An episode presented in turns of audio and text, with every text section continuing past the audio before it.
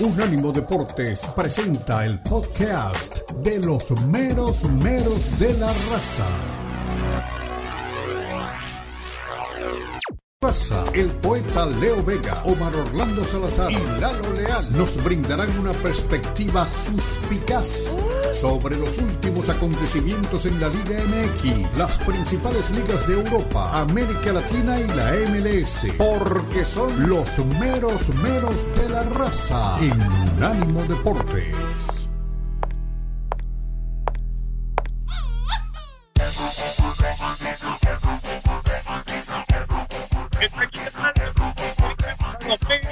de la raza a través de Unánimo Deportes. Hoy es lunes 15 de enero del 2024. Se celebra todos los Estados Unidos Martin Luther King Day, el día de Martin Luther King, luchador que marcó un antes y un después en los derechos civiles de todo este bendito pueblo estadounidense. Ahora sí, nos vamos a las noticias. Arranca con sorpresas el clausura 2024. Los Tuzos crucifican a la máquina en el templo.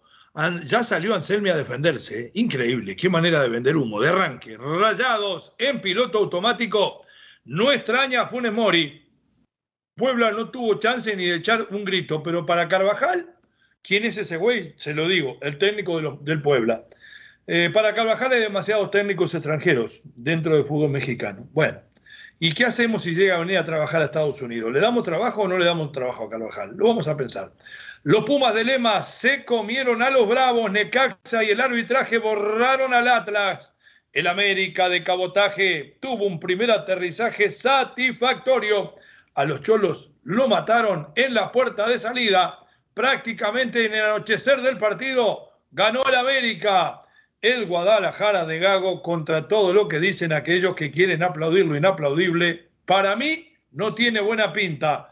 Los santos dejaron escapar la victoria cuando tocaban el cielo con las manos. Y un día, en la capital del sol, llegó el virrey. Llegó Luisito Suárez, ya está en casa. El Tata y Leo, muy felices. La función del pistolero y la estrategia de Martino para esta temporada la tendremos aquí. Real Madrid, supercampeón de la Copa. Carleto le dio cátedra a Xavi cuando termina el crédito de Hernández? Lo discutimos. Vini dice que quiere ser mejor persona. Aplausos. Hay que saber reconocer errores si uno quiere ser mejor en cualquier orden de la vida.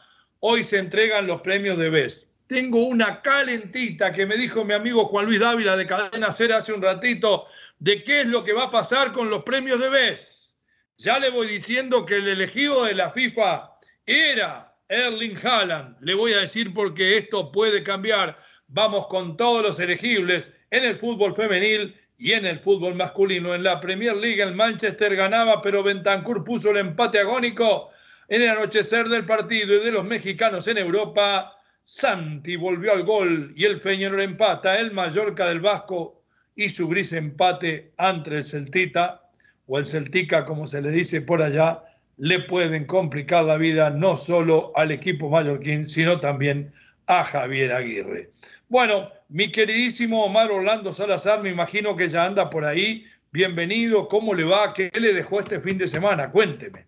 Poeta, ¿qué tal? Saludo para usted, para todos los compañeros, todos los oyentes. Pues en primera instancia lo que me dejó fue la lección de fútbol que le dio el equipo del Real Madrid al Barcelona y que ha dejado en posición de inestabilidad el técnico Xavi Hernández, aunque Deco, que es el director deportivo, manifieste que eh, va a continuar al frente del equipo. Pero cuando un director deportivo regularmente sale al respaldo de su técnico, ocurre todo lo contrario. Eso se ha visto en reiteradas oportunidades. Así que no dudaría que Deco, tras esas palabras, sí esté pensando en alguna posibilidad de remoción. El tema es quién pueda asumir las riendas de ese caballo galopante todavía en, un camino veredal. Entonces, me parece que ese es el cuide del asunto, porque ¿quién reemplazaría a Xavi en este momento? Por eso quiero pensar que la continuidad solamente se debe a que no hay ningún otro en el escenario de momento. Lo otro, pues... ¿Qué sabe a qué se debe, Omar? A un grave problema económico el Barcelona no tiene cómo pagarle la rescisión del contrato a Xavi y a todo su cuerpo técnico dentro de lo que está su hermano. Deberían gastar un montón de dinero y entregarle el equipo al único que vendría baratito, baratito, que es Rafa Márquez. Y la verdad que sería un fierro caliente para el mexicano, que no sé si tiene guantes para aguantar. Sí, Omar, lo escucho. Sí. Después de ello, pues mirar lo que se ha presentado también en el fútbol mexicano, 16 anotaciones, no es la más alta de las cifras, eh, se ha habido anteriormente cifras bastante altas, eh, pero bueno, digamos que aceptable sí, aceptable sí, y que hubo partidos tirando de buenos más o menos a malos. No hubo un partido excepcional, no un partido excepcional, no hubo un partido que, brillara. Si, usted mira, la verdad, eh, partidos donde se dieron victorias no hubo más de dos goles de diferencia. Como bien usted dice, hubo ocho partidos, eh, uno, dos, tres, cuatro, cinco, seis, siete, ocho partidos. Y si usted dice que hay 16 es a promedio de dos goles. Es casi un gol por equipo. Es bastante bajo, pero además le voy a decir, estoy de acuerdo con usted, es bastante pobre lo que se vio futbolísticamente. ¿eh? Sí, claro. Hay que entender que el arranque siempre debe ser más o menos así, con equipos que apenas están despegando, eh, la parte físico-atlética apenas está poniéndose a tono y hay futbolistas que han llegado también a los equipos por lo que el ensamblaje de estos equipos yo creo que pueden tardar por lo menos un par de semanas más.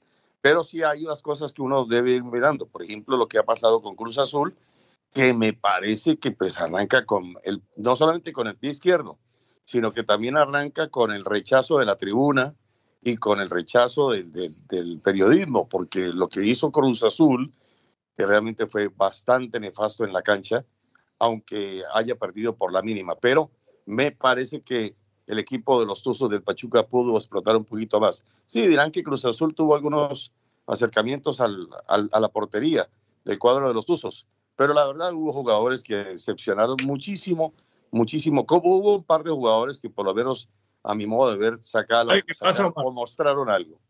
Sí, ¿sabe qué pasa? Que se estuvo hablando toda la semana del tema de Juan Escobar que era un, hombre estandarte, el paraguayo, líder, se había ganado la tribuna y además se lo había ganado en la cancha, por temperamento, por juego aéreo.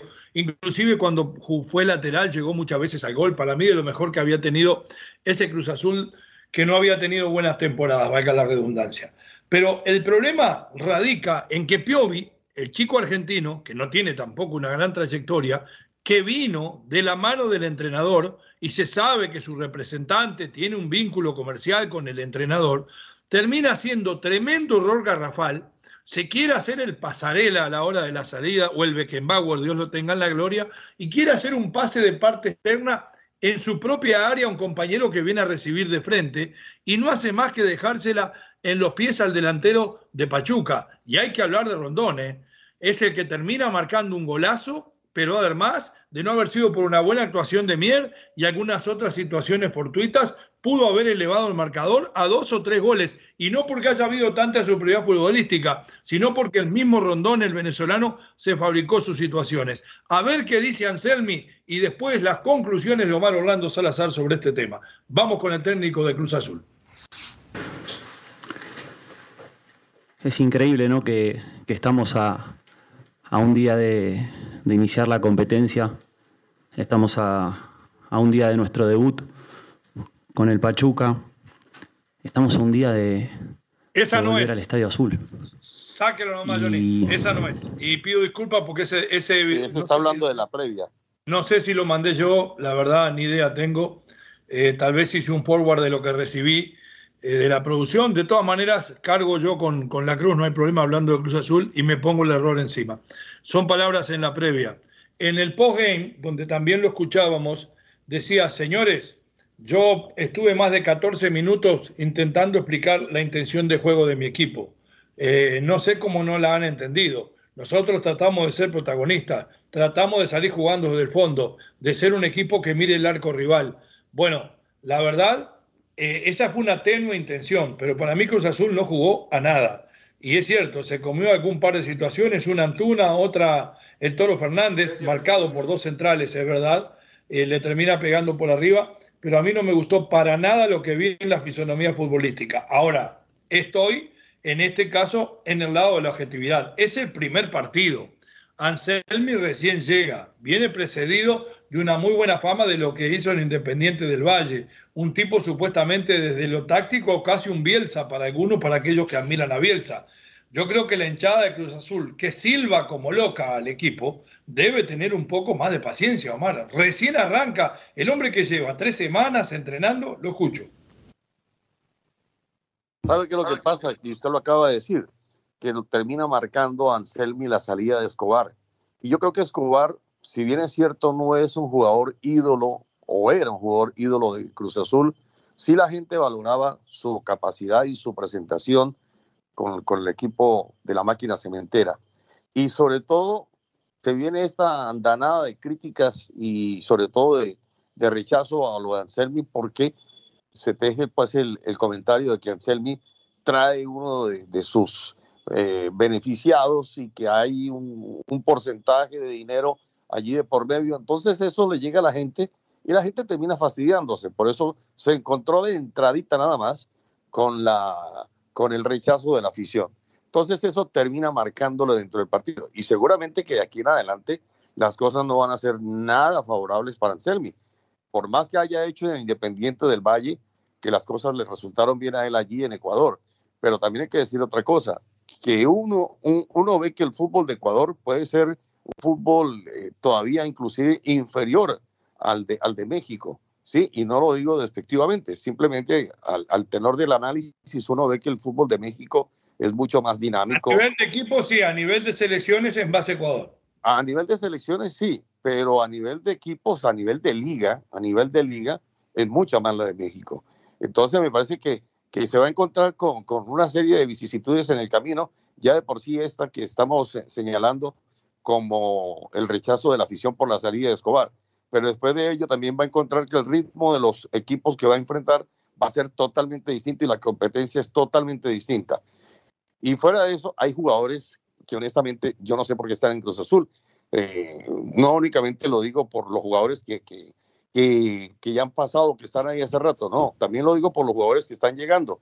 Eh, con la excepción de Kevin Mier, me parece que Mier le salvó la papeleta ayer para que el equipo no fuera goleado por Pachuca eh, este fin de semana, digo porque de lo contrario, si, si no aparece Mier con algunas buenas atajadas, yo creo que el equipo se lleva por lo menos unos tres. Sí, ahora le voy a decir una cosa, eh, sinceramente, y voy a hacer hincapié en el caso de Gonzalo Piovi. Tiene 29 años, tal vez el arquitecto Tomás Colombo nos pueda dar algún update de cómo lo vio él jugando en Racing de Avellaneda, porque yo no miro mucho, cuando miro fútbol argentino, digo la verdad, miro a River, y que tal vez haga mal, tenga que ver a los demás. Eh, estuvo en Racing en las últimas dos temporadas pero si usted se llama Piovi y no tiene un pasaporte comunitario, o si lo tiene, no ha ido a Europa y tiene 29 años, no es ningún fenómeno. Arrancó en Vélez y pasó por Argentinos, después fue a Racing, a Gimnasia, a Defensa y Justicia, Colón, después Racing las últimas dos. Yo como dirigente deportivo, cuando a mí me traen un jugador y veo que ese jugador juega cada temporada en un equipo diferente de las últimas nueve, le digo, no sirve, no se asienta en ningún lado. Ojalá que le vaya bien, pero lo que vi ayer de Gonzalo realmente no me gustó. Vamos a la primera pausa en los meros, meros de la raza a través de Unánimo Deportes Radio. 305-600-0966, el número de contacto con la raza. Volvemos con los nuevos rayados de Monterrey. Ya regresamos. En breve continúan los meromeros de la raza en Unánimo Deportes. Búscanos en Twitter, Unánimo Deportes.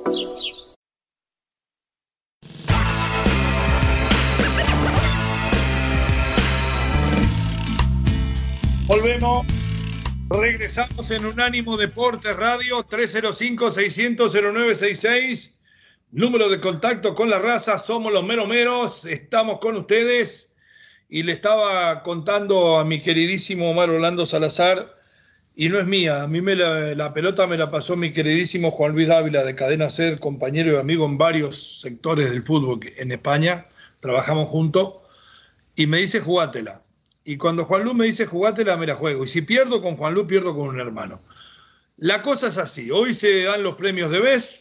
Todos saben cuáles son los tres nominados en, en la rama varonil. Leonel Andrés Messi Cuchitini, eh, Erling Haaland y Kylian Mbappé Vega, porque él es Vega de segundo apellido, por eso juega bien. Este, es así, está lesionado, por eso está jugando Julián Álvarez, eh, Erling Haaland, está haciendo la recuperación fuera de Inglaterra. La FIFA lo tiene elegido como el mejor jugador y si no llegara a estar en la gala, por si eso se sabe antes, si viene o no viene, el premio se le daría a uno de los otros dos. O a Lionel Messi o al mismo Kylian Mbappé. Yo creo que si se lo dan a Messi, se va a armar un lío, Mar, porque jalan por muerte, ganó Champions, tiene la triple corona, después lo vamos a discutir. Y Lionel Messi lo que hizo fue ganar aquí la copita esa que ganamos con el Inter. Eh, me parece que la cosa viene difícil. Usted me preguntaba me decía algo, infórmele a la gente a la hora, cómo lo pueden escuchar, todos los premios de Best, y después vamos a meternos de nuevo al fútbol mexicano, Mar. Sí, el, el premio será entregado en Londres sobre las 3 de la tarde, hora del este de los Estados Unidos para que la gente esté pendiente además allí directo. de Ricardo Mayor, claro. No se pierdan al chino, a Patiño y a mi chiva hermano Fernando Ceballos, ah. los primeros y mejor que nadie le van a dar la información. Tres de la tarde. Con ellos van a estar bien informados. Lo otro, hombre, yo quisiera saber realmente, cuando uno habla del debes, que en español significa, pues aquí no voy a darme la de erudito ni nada, pero significa el mejor, Gracias. Entonces, eh, sí, el mejor es en qué? El mejor, ¿cuáles, ¿cuáles son las bases de la calificación? El mejor es porque ha tenido éxitos en el, en, el último año, ganando títulos aquí, allá, ese, ese, otra, o, o el mejor es porque simplemente a la vista es un jugador que llena la retina, es un jugador que tiene todas las dotes. yo tengo una definición. Eh, para mí el mejor es aquel que pesó mucho más en el buen rendimiento de su equipo y principalmente en las grandes definiciones que le tocó jugar en la temporada. El mejor técnicamente hasta que camine va a ser Messi. El mejor jugador del momento actual por lo físico, por la potencia, por lo que tiene y porque ya lleva dos finales de mundial es Kylian Mbappé. Pero el mejor de la última temporada, que va del 19 de diciembre ¿eh? Eh, del año pasado hasta eh, del 23 hasta, hasta, hasta nuestros días y tiene que haber sido un hombre que con su peso futbolístico, con sus cualidades técnicas y físicas, sacó campeón a su equipo en Champions y tiene triple corona en Inglaterra y ese no es otro más que Erling Haaland. Para mí pasa por ahí, bien claro. Bueno, entonces allá hay un error de la nominación. ¿Cuándo fue el final del Mundial de Qatar? 18 de diciembre del 2022. Correcto, sí, señor. Ok, entonces usted me dice que es a partir del 19 donde comienza a establecerse. Al 23 de julio del 23. Al 23 de julio del 23. Entonces en ese análisis no cabe lo de Messi. Entonces para mí hay un error de parte de quienes nominan, porque si Messi no ganó nada trascendental de esa época que usted me está marcando al presente, quiere decir que no debería estar allí. Pero si usted me dice, es que Messi es el mejor, entonces ahí no hay nada más que decir, porque Messi es el mejor. O sea, a la simple vista, le digo yo, para mí, y no hay un jugador que lo reemplace hoy por hoy, Messi sigue siendo el mejor. Así juegue en la MLS. ¿sí?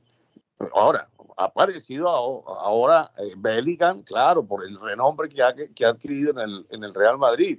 Vinicius, que también ha hecho eh, muy importante labor en el equipo del Real Madrid. Pero después para de contar lo de Mbappé con Francia o, ni siquiera con el Paris Saint Germain. ni siquiera con el Paris Saint Germain Mbappé.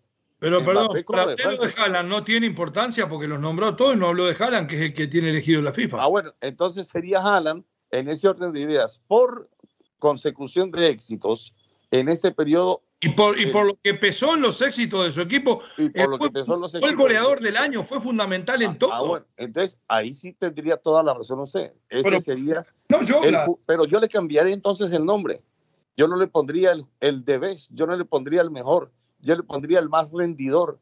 Yo le pondría otro título. Es el de de la temporada, Omar. No, no, es que fue el mejor de la temporada. Está bien que se llame el Debes. No es el Debes en toda la historia del mundo, ni el Debes de la década. Es el Debes del periodo que va del 19 de diciembre al 30 de julio del 2023.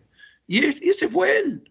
Porque él hizo ganar a su equipo, sin él no hubiera ganado. Como fue Messi el otro año, porque hizo ganar a Argentina, por más que diga eh, el Lalo que le hicieron ganar los árbitros. Lo hizo ganar Messi. Entonces, y que está en investigación, ¿no?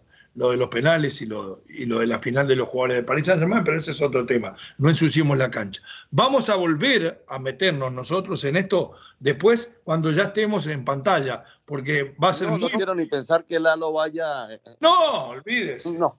Porque además hay, te ves jugador masculino, femenil, entrenador masculino, femenil, el mejor gol, el Puscas, el mejor arquero. Hay una lista que vamos a discutir largo y tendido. Dígame ya volviendo al fútbol mexicano, aunque dejemos la entrevista para después tal vez, eh, ¿cómo vio a Rayados sin Funes Mori con Berterame convirtiéndose en goleador para el equipo frente a un Puebla que creo que ni metió las manos, Omar? Algunas oportunidades por ahí tuvo Puebla, eh, buena actuación la de la Angulo, me gustó la presentación que hizo por el sector izquierdo, algo de generación de juego. Eh, después fue Puebla fue un, equipo realmente muy pequeño, y Monterrey tuvo varios acercamientos, Monterrey tuvo para inclusive ganar un poquito más el partido por, por más al margen, pero con ese 2, 2 a 0, con un gol de Ponchito González y el gol de, de lindo gol, lindo gol, y el gol de Berterame liquidaron a, este pueblo, a este conjunto camotero. Pero ¿sabe qué? Eso regularmente pasa con Monterrey. Monterrey le pega a los equipos chicos, ¿sí? Y perdónenme la gente de la franja, pero pues Puebla no es de lo más grande que haya tenido el fútbol mexicano. ¿sí? De Monterrey arranca pegándole a los equipos chicos.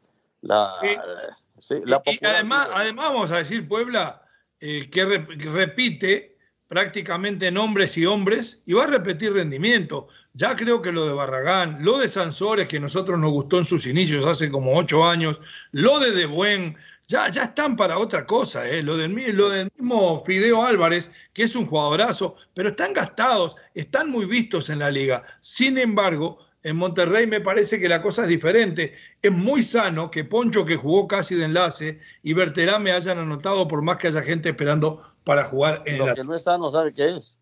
Las declaraciones que le escuché al Tan Ortiz. No sé si fue previo al partido, no sé si fue post partido, pero la verdad son unas declaraciones que son hirientes, que lastiman, que laceran al vestuario. Porque le pregunta el periodista, eh, no sé si la tengamos por ahí, yo me adelanto. Pero diga, lo que tiene que decir. Sí. Eh, le pregunta el periodista Altán Ortiz, eh, porque él habla de las diferencias que hay entre Monterrey y Tigres y que Tigres ha ganado los últimos partidos eh, o los últimos, eh, en los últimos años ha aparecido con más trascendencia que Monterrey. Responde el Tan Ortiz, no, es que ellos, los de Tigres, eh, en los partidos ponen lo que tienen que poner. ¡Uh! sus jugadores no. Y claro, entonces cuando él cae en la cuenta de lo que está diciendo, trata de enmendarla. es decir, es como Miguel Herrera con los viejitos. Exacto, digo, en algunos partidos hay algunos jugadores determinantes. O sea, termina metiéndole el cuchillo en el corazón a los jugadores de Monterrey. No. está claro, está tácito, él lo dice allí. Mis jugadores entonces pues no meten lo que tienen que poner en la cancha. No puede creo que eso es un mal mensaje para los jugadores de Monterrey. No, vamos a la pausa al volver, vamos a escuchar al Tano Vamos a escuchar también las declaraciones del técnico del equipo del Puebla que dice que hay demasiados eh, entrenadores extranjeros en la liga. Y hay demasiados. Pues yo le preguntaría a Ricardo Carvajal, ¿por qué? Al volver opinamos. Estamos en Unánimo Deportes, somos los meros meros, ya regresamos. En breve continúan los meros de la raza en Unánimo Deportes.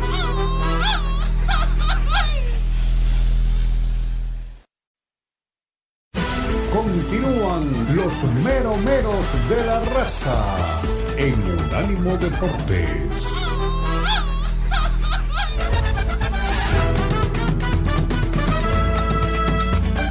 Volvimos. Regresamos, mero mero de la raza. Omar Orlando Salazar, quien les habla, el poeta Leo Vega.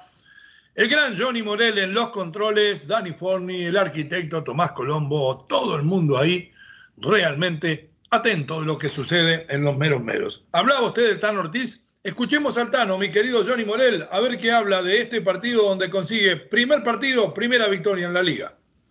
Buenas noches a todos, buenas noches familia Rayada. Bienvenidos a la conferencia de prensa post partido con Fernando Ortiz. Para dar inicio a la sesión de preguntas, Vladimir García de TUDN, por favor. Adelante, Vladimir. Gracias. ¿Cómo estás? Buenas noches, Vladimir García de TUDN, en vivo para Línea de Cuatro. Eh, es el primer partido, primer juego en la era post Rogelio Funes Mori. Eh, más allá del gol de Ponchito, me quería centrar en el gol de, de Verte, si es eh, el arropo necesario, iniciar con el pie derecho una victoria y que tu goleador marque. Supongo que se buscará hacerlo referente a él ahora tras la salida de Rogelio. ¿Qué opinas al respecto?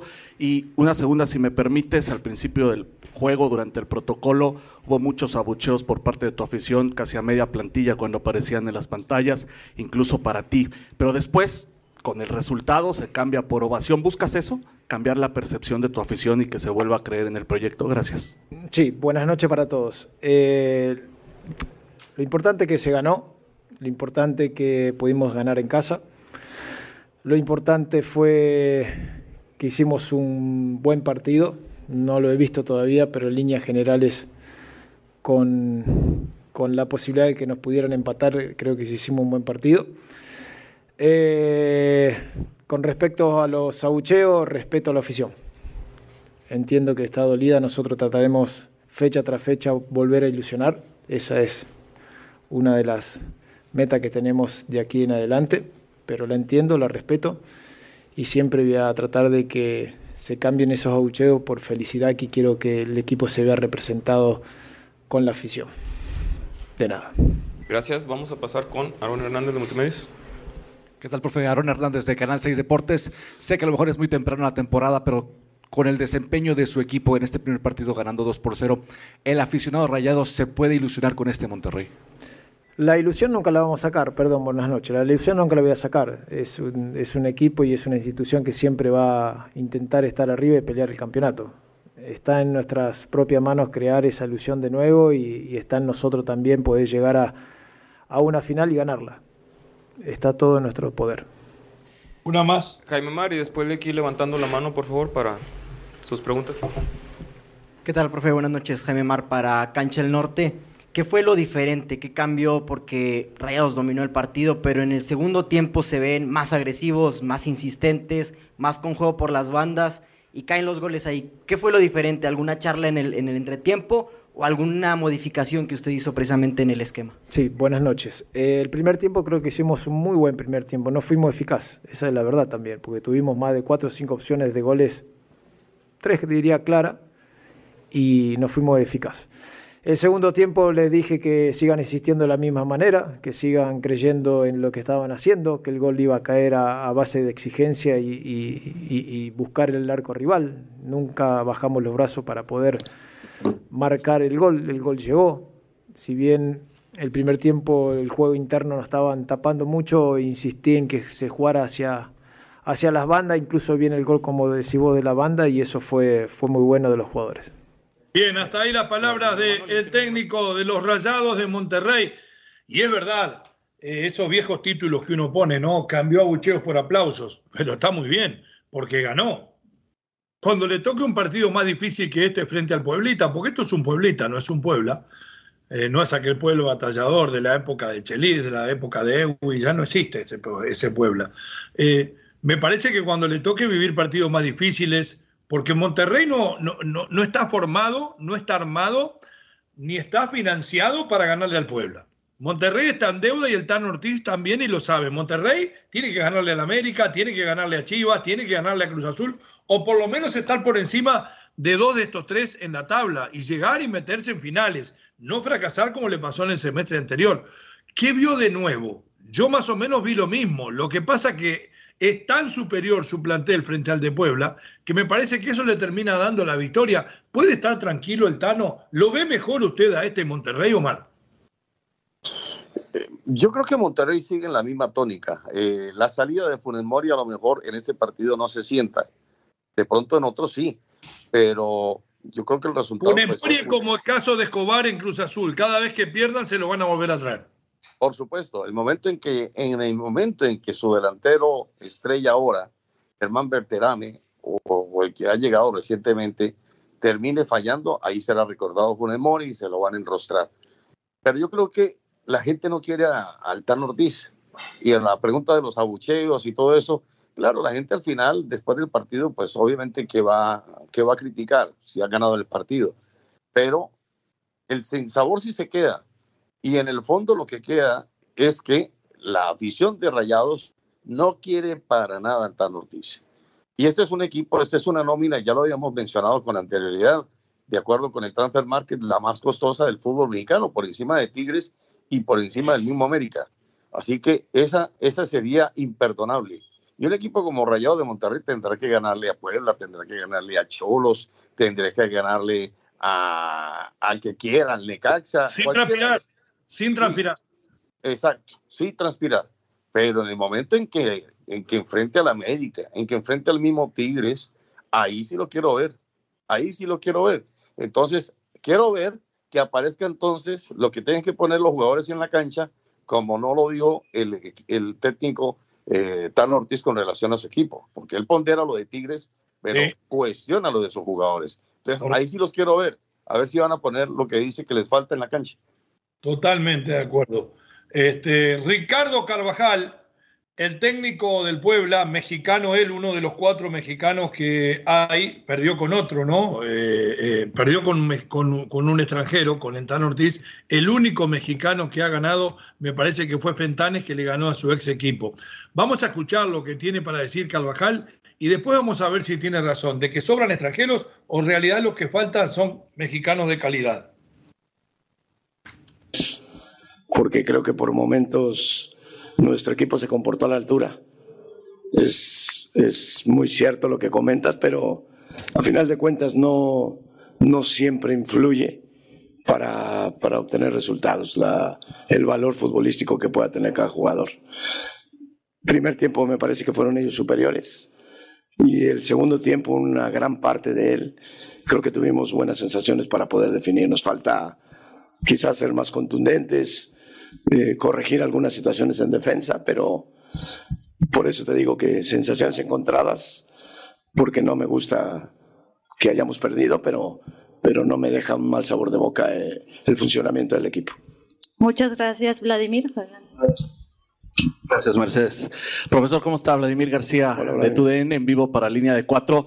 Eh, antes del partido había dicho que este juego podría ser considerado como un parámetro para saber en dónde estaban en este arranque de temporada y habla del funcionamiento. Eh, más allá del resultado, este funcionamiento es lo que busca, obviamente faltará contundencia, faltarán los resultados, ganar, pero este funcionamiento es, eh, en, cuanto a ese parámetro, es lo que usted está buscando. Gracias. Sí, sí, así es. Bien lo, comentas. Eh, el hecho de enfrentar a un equipo como Rayados en su casa para nosotros era importante y, venir a tratar de sumar. Pero en general eh, tienes toda la razón. El, parámetro que tenemos hoy es tratar y poder competir con equipos de esta, de esta valía, de esta jerarquía que tiene Rayados. Y con el sabor de boca que me quedó hoy es, es que podemos hacerlo si, si llegamos a corregir estos errores. Gracias, Vladimir. ¿Alguien más?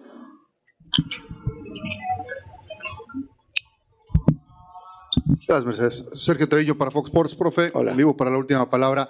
Eh, ¿Para qué está Puebla en este torneo? ¿Qué, podemos esperar de, tu plantel? Estamos para pelear, para, para tratar de ser un equipo protagonista. Es un torneo muy complicado, esa es la realidad. Y tenemos que trabajar mucho, seguir siendo el equipo que por momentos fuimos el torneo pasado este, trataremos de, conseguir lo mismo o mejor de lo que conseguimos el torneo anterior. Pero estamos convencidos que, que todo esto es en base a trabajo. Es la única fórmula que tenemos como para, para poder levantar la mano durante este torneo.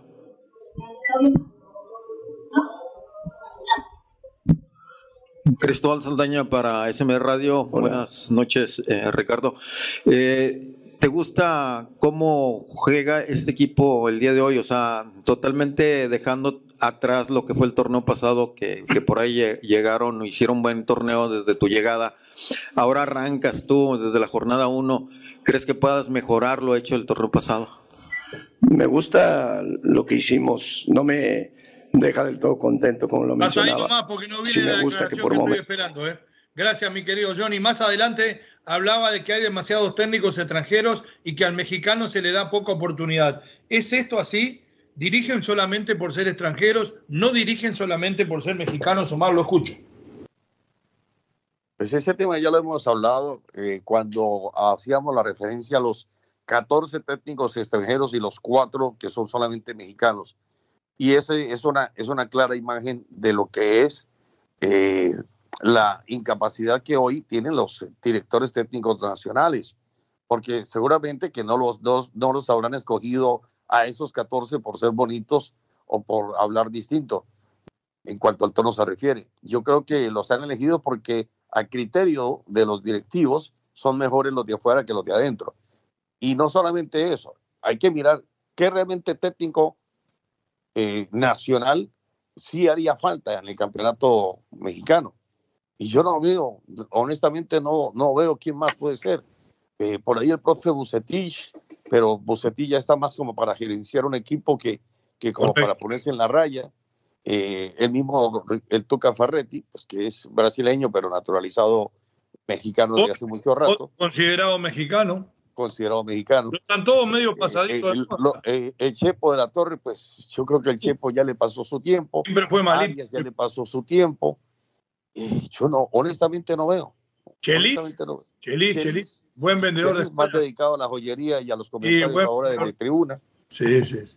Bueno, pausa, regresamos con lo que queda del resto de la fecha, examinar para qué están los demás. Somos los meros meros de la raza, estamos en Unánimo Deportes Radio. Para su información se puede comunicar con nosotros. 305-600-0966. Ya volvemos. En breve continúan los meromeros de la raza en Unánimo Deportes. Síguenos en Facebook, Unánimo Deportes. Continúan los meromeros de la raza en Unánimo Deportes.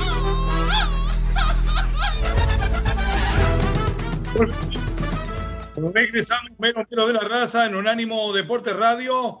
En 13 minutos estaremos subiendo imágenes en todas nuestras plataformas para seguir hablando del fútbol mexicano que arrancó el torneo clausura, para seguir hablando del supercampeón de España, que es el Real Madrid, para hablar de las consecuencias que esto puede traer para el Barcelona, pero para volver a comentarles una información que nos han dado directamente desde España. Vamos a ver si se confirma más adelante en las entregas de los premios de BES de la FIFA. Pero bueno, esto es para después. Le cuento resultado de la primera fecha. El Necaxa le ganó al Atlas por dos goles a uno. Pumas le ganó a Juárez por un gol a cero. Monterrey al Puebla por dos a cero. Tijuana cayó frente al América por dos goles a cero. Guadalajara empató uno a uno milagrosamente con Santos Laguna prácticamente el anochecer del partido. Cruz Azul cayó lamentosa, lamentablemente y podemos decir estrepitosamente, por más que fue un a cero porque no metió las manos frente al Pachuca. Mazatlán cayó frente al San Luis por un gol a cero. Querétaro empató 2 a 2 con Toluca. Necaxa empató, le ganó al Atlas por dos goles a uno. Y yo creo, eh, podemos hablar también de los Pumas. ¿Usted vio a los Pumas de Lema contra los Bravos? ¿Qué diferencia le vio a estos Pumas o qué similitud le vio con los Pumas del el gran Antonio Mohamed, mi queridísimo Omar Orlando, eh, unos Pumas que hay que decirlo, que han tenido eh, bajas en el plantel, pero que también han tenido altas. Fueron los primeros 45 minutos de Rogelio Funes Mori en el equipo de los Pumas y el gol lo terminó haciendo el Toto Salvio en el minuto 69. ¿Cómo ve a los Pumas? ¿Cómo ve a Funes Mori dentro de él? ¿Cómo ve a Lema como entrenador de este equipo, mi querido Omar? Pues yo creo que no habrá mucha diferencia, ¿no? Yo creo que vamos a encontrar un Pumas eh, muy, muy parecido al de su anterior técnico, el turco Mohamed. Las razones son obvias. si, si, había alguien que, que, aconsejaba al turco Mohamed para movimientos, para cambios, para estrategia, pues era obviamente el lema. Entonces, ¿qué diferencia puede existir? Yo creo que ninguna. Eh, yo creo que tal vez eh, la diferencia puede ser las, eh, la, la, nueva cara de, de, un jugador como, como Funemori y, y, y las sociedades ya existentes, porque hablamos de un de un chino Huerta, eh, que hace muy buena, muy buena eh, mancorna, con, mancuerna con, con los hombres de arriba. Eh, yo creo que me parece que la solvencia que tiene en el fondo Pumas es también destacable, pero tal vez, tal vez por ahí la nueva cara de Funemori en principio no, no, va a ser como, como tan determinante, pero me parece que a lo largo de lo que vaya siendo el torneo sí. Entonces, para mí, para mí es la misma fisonomía del equipo, la misma fisonomía del equipo, el mismo planteamiento. Yo no creo que vaya a existir algún otro más, porque además el fútbol no es, un, no, es una ciencia. Y aparte de ello, me parece que los consejos y todo lo que le tendría que aportar como asistente técnico al equipo de Pumas, ya lo está haciendo en función de técnico eh, Gustavo Lema. Sí, y le voy a decir más, me dicen amigos que están muy cerca de ambos, eh, inclusive tengo gente en la familia con gran amistad con el turco, de que el mismo turco reconocía que Gustavo Lema tenía mucho que ver en los movimientos que él realizaba dentro de la cancha. Y le digo más, se fue el toro. Para mí, eh, como bien decía usted hace muchos años, eh, Rogelio Funes Mori no es 100 veces más que el toro, pero es mucho mejor que el toro. A ver qué dice Gustavo Lema, el ahora sí entrenador principal de los Pumas, y qué espera de su equipo para la temporada. Vamos, Milloni buena sensación el equipo cuando juegan los dos arriba. Gracias. Sí, sí, como, habíamos hablado, es, eh, se complementan bien. Bueno, un poco fue la, idea de no solo que haya eh, más competencia en el puesto, sino que podían jugar juntos, así que eh, nada, muy, muy bueno. Por características lo, lo, sabíamos, así que no, muy contento, muy contento por, por lo que se brindaron los muchachos, cómo, cómo trabajaron el partido, contra un rival eh, muy difícil, con mucha jerarquía, muy bien trabajado por Diego, eh, que no, nos podíamos descuidar este, en esa búsqueda de, ir por los tres puntos. Así que lo trabajaron muy bien, muy bien, este, muy contento con, con, cositas que, eh, Santiago Trigo se tuvo toda la noche muy mal, decidimos que estaba para jugar y esto de levantar la mano, decir hasta acá llegué, de, todos síntomas eh, grupales muy, muy importantes, cómo entraron los de la banca, así que muy conforme. Siguiente pregunta, Rodrigo Tobar, Fox Sports. Sí, gracias, Ale. Profe, de este lado, Rodrigo Tobar de Fox Sports. En la conferencia de la semana decías que era hasta este momento que te iba a tocar tomar decisiones difíciles, ¿no? Ya en situación de juego. Platícanos cómo te fue en eso. Eh, te expulsan a Nathan, anulan dos goles, eh, quizá por ahí no se marca un penal a favor de Juárez. ¿Cómo te fue en esta toma de decisiones difíciles? Ahí es donde te recibes de entrenador. ¿eh? Después de tantos años, bueno, nada, te tengo que decir que lo mismo, me solucionan las cosas los muchachos. tener que entran con esa predisposición y, con el entendimiento de lo que tienen que hacer en un momento complicado donde el rival se te viene y, nada, lo resolvieron muy bien, así que eh, agradecido a la, a la, respuesta de los muchachos que me facilita esa tarea. Perfecto, hasta ahí la palabra de Gustavo Lema, me parece que bastante abierto, bastante sensato y reconociendo la capacidad de sus hombres, hay que ver eh, cómo se complementan Magallón y la Palmerita arriba. Yo le digo la Palmerita porque también juega de central me parece que en esa zona, e inclusive podría decir en toda la zona defensiva, porque Nathan sale con roja, pero Aldrete me parece que, por más que tuvo un buen rendimiento, ¿hasta cuándo va a jugar? no? Creo que de ahí para arriba tiene cosas bastante interesantes este equipo y le tengo tremenda fe para pelear más arriba de lo que lo hizo en la liguilla pasada, sola, pura y exclusivamente por la llegada de Funes Mori, Omar. ¿Usted lo ve para pelear más arriba o va a ser un papel más o menos como quiso en la temporada anterior? Yo creo que va a ser casi igual, no, no va a haber muchas modificaciones, pero mm, yo creo que sí tiene una misión muy complicada, ¿no? Porque igual siempre aparecía el Turco Mohamed. La diferencia del Turco Mohamed, y obviamente todavía no sabemos qué puede aportarle un poquito más de su propia identidad Gustavo Lema. Pero yo creo que si algo tenía el Turco Mohamed eh, es reconocerle la forma como en el vestuario eh, levantaba a sus, a sus jugadores. Y otro colmillo, ¿no? Una vida siguiendo ya. No, totalmente, totalmente. Psicológicamente le aportaba mucho al equipo. Bien, ahora, perfecto. Ahora, una cosita. Yo sé que, ah, bueno, yo creo que el tiempo ya nos tiene encima. Dígame, dígame, para, hablarle de lo del árbitro, no me gustó eso. No, no, no, no, qué cosa tan espantosa. Eso del bar de salir a la cancha y decir eh, expulsión de tal, no sé qué, no, no, no, no, no, la verdad le digo, muy decepcionado. Perfecto. Nos vamos a la pausa, ya regresamos para hablar ahora sí del América, de las Chivas y del fútbol europeo. Somos los meros meros, estamos en Unánimo Deporte Radio. Continúan los meromeros de la raza en Unánimo Deporte. Este fue el podcast de los meros meros de la raza, una producción de Unánimo Deportes.